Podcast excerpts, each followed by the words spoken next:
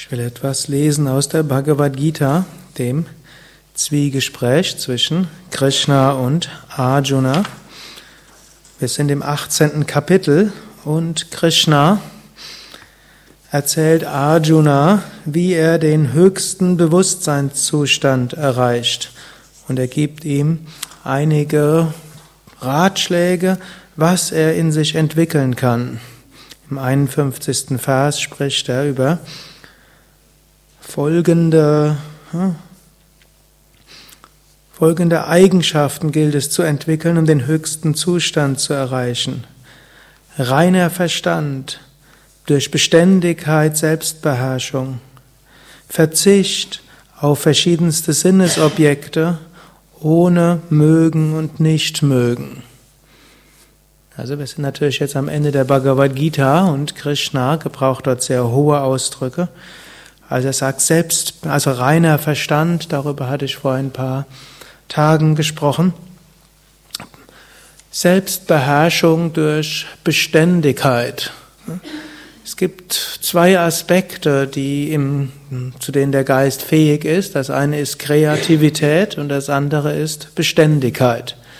Beides ist letztlich wichtig. Es ist wichtig, dass wir das kreative Potenzial unseres Geistes nutzen und es ist wichtig, dass wir eine Offenheit haben, dass wir nicht in Starrheit versinken. Gleichzeitig gilt es aber auch eine bestimmte Beständigkeit zu haben.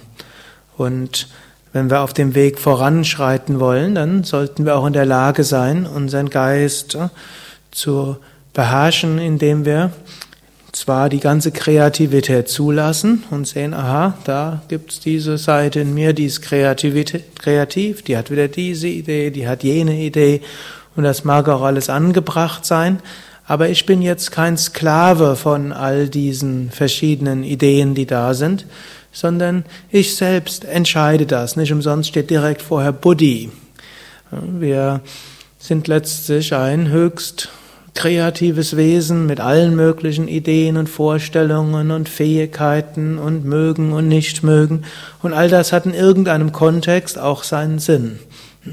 Das, und wir sollten aber uns nicht identifizieren mit unserem Ärger, der vielleicht dieses will, vielleicht nicht über unsere, mit unserer Niedergeschlagenheit, die dann gar nichts mehr will, nicht identifizieren mit Angstgedanken, die Fluchttendenzen haben, nicht identifizieren mit das mag man und das mag ich nicht, nicht identifizieren, ah, das könnte ich auch noch machen, sondern all das sind Dinge, die zum kreativen Potenzial unseres Geistes gehören. Aber dann gibt es Buddhi, und zwar die reine Buddhi, Shuddha Buddhi oder sogar Vishuddha Buddhi, wie es Krishna hier nennt. Und diese ist so wie der Herrscher über alle Aspekte im Geist. Natürlich ist sie auch nicht wirklich der Herrscher, denn jenseits davon geht es noch ein Stück weiter. Es wird so auch verglichen mit einem, mit einem Wagen, der viele Pferde hat. Da gibt es zum einen die Pferde, dann gibt es den Wagen, dann gibt es einen Wagenlenker und dort hinten dran hockt dann der, der kutschiert wird. Und die Pferde werden oft in der, auch in den Upanishaden als die Sinne bezeichnet. Ich würde es aber auch sagen, die Pferde sind letztlich auch all unsere Ideen und Vorstellungen und geistigen Fähigkeiten und Möglichkeiten, die ja alle ähnlich wie Pferde letztlich das Gute wollen und auf verschiedene Weisen ihren Instinkten folgen und ihre Funktionen haben. Gut, und der Wagen, das ist eben unser Körper und vielleicht unser ja, gesamtes Leben und das wird eben gesteuert durch diese verschiedenen Impulse. Und da gilt es, dass der Wagenlenker die verschiedenen Impulse steuert.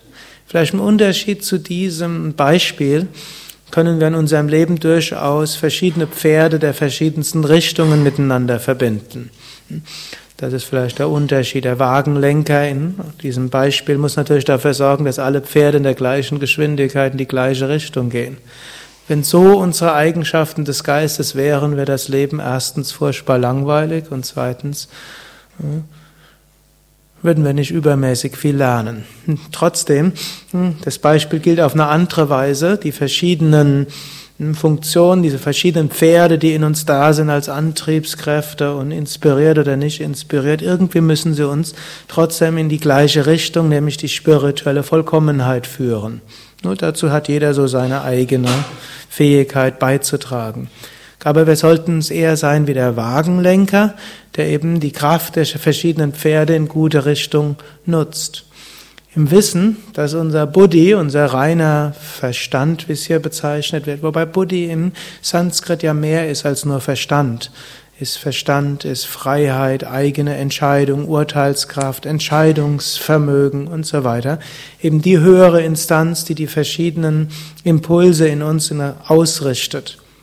Aber auch das sind wir nicht wirklich. Auch der Wagenlenker ist letztlich nur derjenige, der dem ruhig im Wagen sitzenden, eben dem unsterblichen Selbst dient und dafür sorgt, dass dieses ans Ziel kommt. Tatsat.